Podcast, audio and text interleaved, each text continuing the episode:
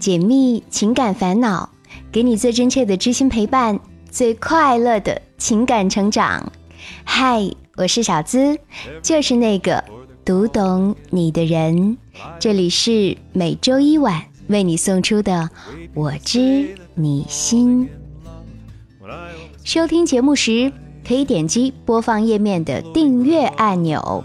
打开微信，搜索“小资我知你心”，可以查看到本期文稿以及所有配乐，或是新浪微博直接艾特“小资我知你心”来跟我近距离互动吧。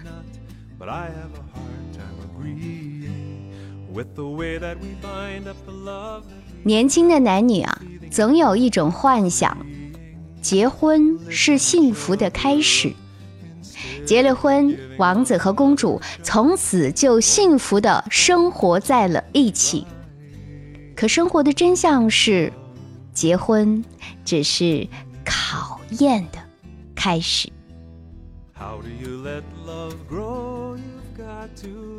邮箱里收到丹丹的来信，小紫姐，我二十七岁了。嗯，由于性格内向，之前没交过男朋友。我们老家的概念是，做得好不如嫁得好。父母一直催着我能够早点嫁出去，找个好老公，在外面不用这么辛苦的赚钱，女人就应该好好的在家相夫教子，何必在外面抛头露面呢？拗不过父母的游说，在去年十月份国庆节的时候。结了婚，原本以为可以告别单身，从此有了依靠，有了寄托。然后这一切回归到现实中来时，我发觉都是幻觉中的梦。上个礼拜去民政局把红本变成绿本，终于和他离了。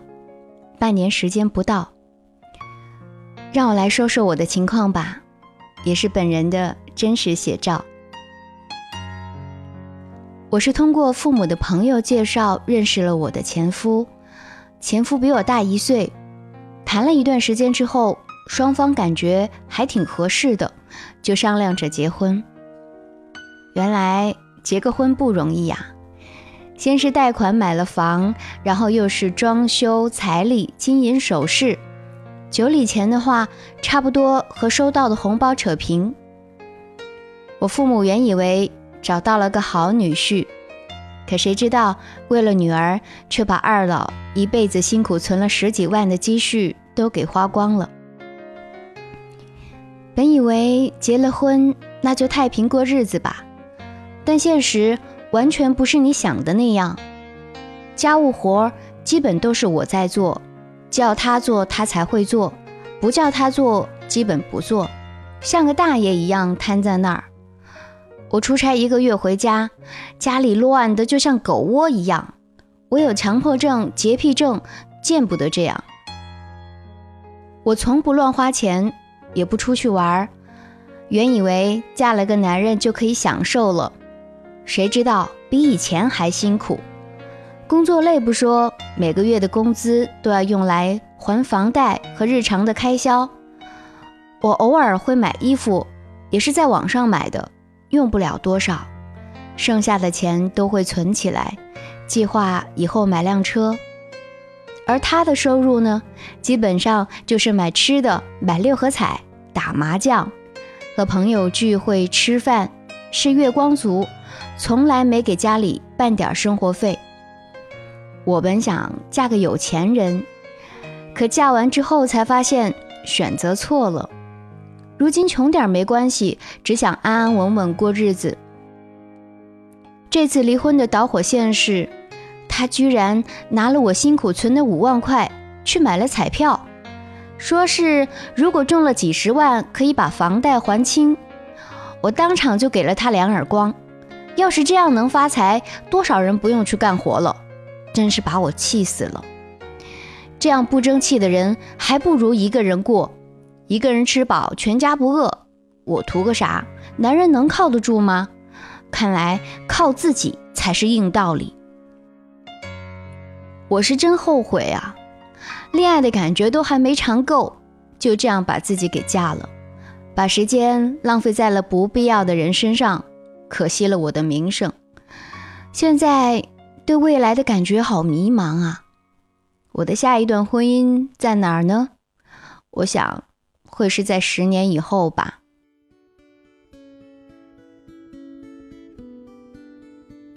我们再来听听男生版本的倾诉。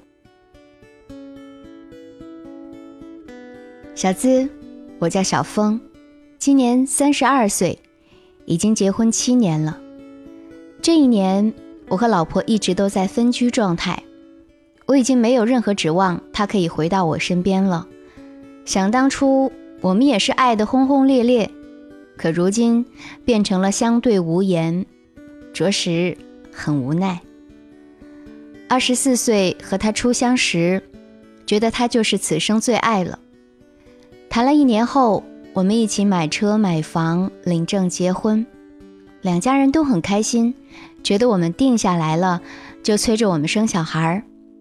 本来生宝宝的计划要在几年之后，可是一次意外怀上了孩子，也不想打掉，就生了下来。本来二人世界过得还挺逍遥自在的，可孩子的到来打断了所有的节奏。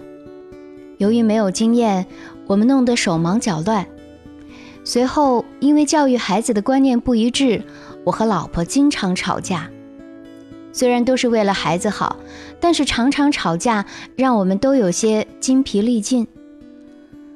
后来出现了一个女孩。她天真活泼开朗，让我的生活顿时有了喘息。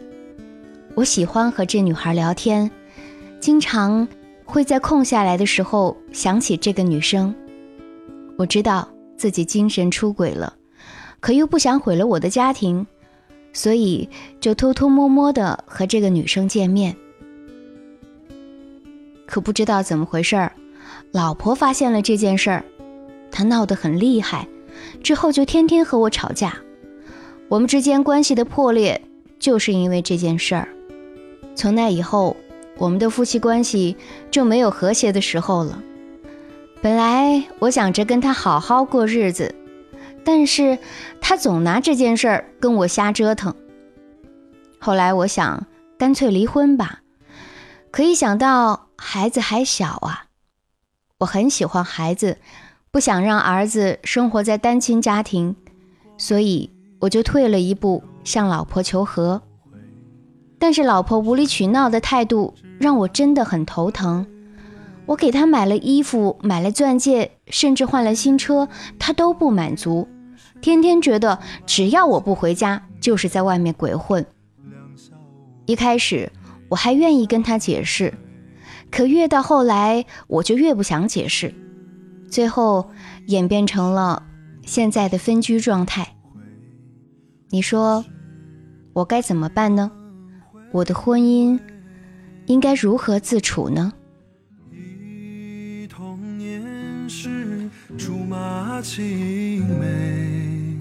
两小无猜，日夜相随。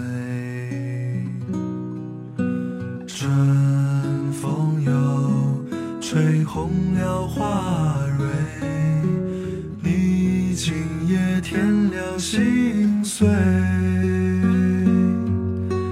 你就要变心，像时光难倒回，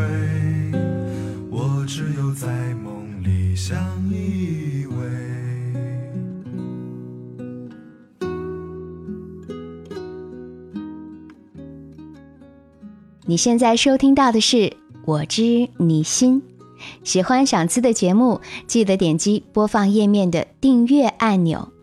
除了《我知你心》，我特别为你精心打造了一档助你收获完美婚姻和爱情的私密课程《小资思密达》，我会深度的来和你分享两性相处、自我成长等困惑和秘密，你记得一定要来听哦。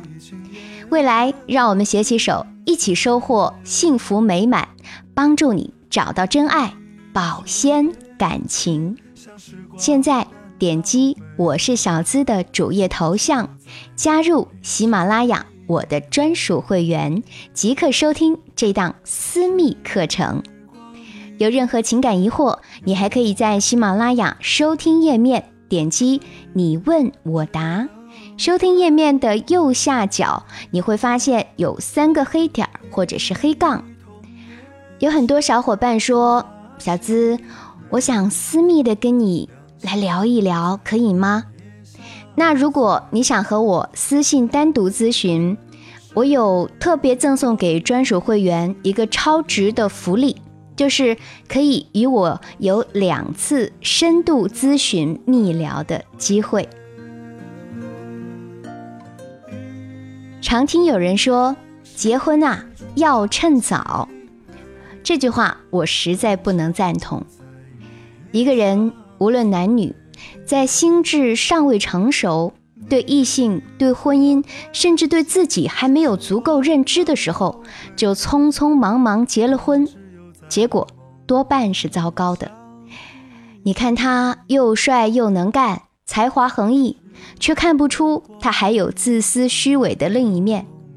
你看他内向贤惠，却看不出他还有霸道暴躁的另一面。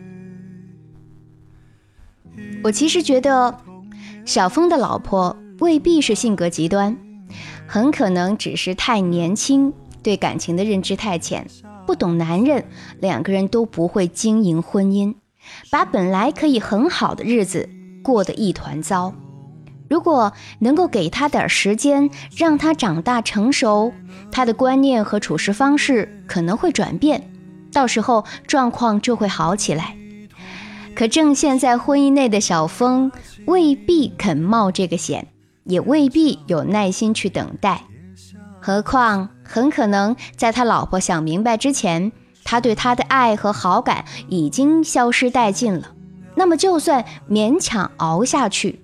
日子也是苦的，而且我们要特别谴责出轨的行为。你可以和妻子好好谈一谈啊。婚姻的信条是忠诚，没有了信任，什么都没了。只有忠于婚姻，才可获得幸福。这就不由得让我想起了这两天最火的新闻。艺人白百合被曝出轨，引起舆论的轩然大波。他这是以亲身的经历告诫大家：结婚不能太早啊！想想他们的爱情故事，也曾是娱乐圈里的一段佳话。二零零六年，刚刚大学毕业、二十二岁的白百合与大自己九岁的陈羽凡领证结婚了。白百合曾说，当时。她遇到了爱的人，她最想要的就是嫁给这个人，然后安心的照顾他，做一个全职太太。当时她认为这是最酷的事情。但是随着两年家庭主妇生活的延续，她发现这种生活并不能完全满足她，也不是她真正想要的。接下来，她开始慢慢的接一些工作。随着白百合事业的发展，名气的暴涨。她的需求和欲望也逐渐的增长、丰满、膨胀着。或许此时，她的老公已经不能满足她全方位的多种需求了。一个太年轻就结婚的姑娘，就像是一个小学毕业就开始工作的孩子，或者一个还不了解交通规则、驾驶技术又很差的人，冲动的开车上了路，一路的磕碰和危险。可想而知，从小被爸妈宠着的小公主，怎么就能够明白柴米油盐酱醋茶的生活意义呢？又比如小男生还没有成长定性，在一个很宠溺的家庭长大，还不知道什么是生活，回家就知道打游戏的一个人，怎么适合结婚呢？有很多的八零九零结婚之后一言不合就离婚。出口带刺儿，并不懂得如何包容对方，而此时经济上还不能够独立，买房买车，很多生活上的费用还需要爸妈来补贴，基本上都是靠父母来维系婚姻的经济基础。美国洛杉矶副市长的美籍华人陈瑜就写过一本《三十岁前别结婚》的书。他直言：“我们都必须承认，我们成长、认识自己、得到稳定的生活，都是需要时间的。神经医学家认为，大脑的发育要到二十到三十多岁才会完全。这意味着，当你觉得还不成熟的时候，那可能是对的。所以，不要跟一个错误的对象过早的结婚，这会令你无法遇见自己的灵魂伴侣。”而就算你跟对的人在一起，如果你还没准备好，你不会知道，他也不会知道。很多时候，年轻是幸福婚姻的头号障碍。但是，往往到了这个年龄，我们差不多二十四岁，大学一毕业就被爸妈催着结婚，仿佛这个年纪之前不把自己嫁出去，就意味着人生失败。意味着它成为了人见人嫌的滞销品。长辈们催着姑娘们早点结婚，这是一种无奈的现实。这些思想之所以能够成为主流，是因为背后蕴含着一种逻辑：女性在婚姻中的最大资本就是性价值和生育价值，而跟这两者息息相关的便是年龄和颜值。如果不趁着年轻占一张长期饭票或者霸个位，年纪大了就根本没人鸟你了。所以啊，中国的姑娘们三观都是超正的，轻易不肯谈恋爱，一恋爱必须奔着结婚去。如果觉得这人不适合结婚，多半是不肯与他交往的，免得浪费青春以及破坏自己的纯洁性。可事实却是，有过一些恋爱经验的人，往往眼睛更亮，更加清楚身边的人是不是合适的结婚对象，不至于嫁了之后，结婚之后才发现啊，两人极度不和谐。而在爱情里游荡几回之后的人，也便知道了，爱情和异性都不会有想象中的那种百分之百的高纯度。期待值更低，自然也便更宽容，不至于为了对方一条暧昧的短信就要死要活。当然，如果你此时正处在爱的迷茫期、婚姻的焦虑期，也没谈过几次恋爱，没有关系，多听听我知你心，特别是为你专属定制的这档小资思密达。帮助你收获完美的爱与婚姻，读懂恋人的心，因为爱情是一种科学，是可以通过学习加快你成长的脚步的。未来，让我们一起学习和成长吧。想对你说，获得真爱不是靠感觉忍让，而是靠理性的思考。有智慧的选择，那么如何思考和选择就很重要了。爱最重要的是，首先搞清楚你内心想要什么样的生活，他能否给你提供这种生活，他的自身素质、发展潜力、品格如何，你们能否相互欣赏呢？孙燕姿的《爱情证书》里有句歌词，我一直很喜欢。我们为爱还在学，学沟通的语言，学着谅解，学着不流泪。等我们学会飞，学会黑夜和考验，日子就要从孤单里毕业。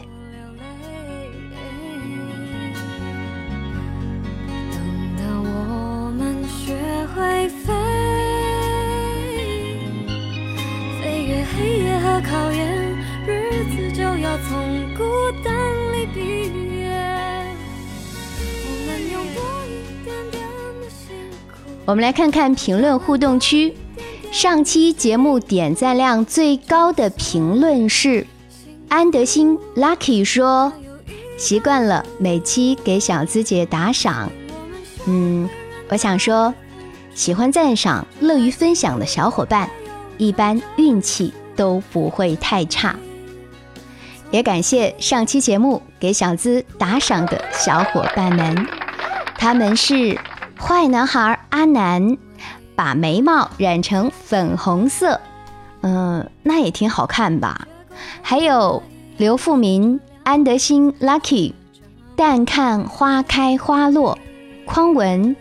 久居身心思成病，伤恋伤心小三何如？我晕不是吧？我晕，你为啥叫这个名字呢？还有二十四重人格，悠悠我心。嗯，谢谢各位的赞赏，你的打赏也是对小资节目的最高认可。也感谢每位听众的收听、点赞和评论，觉得故事和观点。对你有一些启发，也可以把节目分享给更多情感困惑的人。欢迎你在节目评论区留言盖盖楼。如果你也想上节目，成为我们故事的主角，可以把你的情感倾诉故事，记得哦，是五百字以上的故事，直接发到我的邮箱幺七二八五二八四四 at qq 点 com。想要节目背景音乐，查看本期文稿，收听我的更多节目，都可以关注小资的微信公众号，搜索“小资我知你心”，是姿态万千的姿。和我近距离互动，可以直接在新浪微博小资我知你心。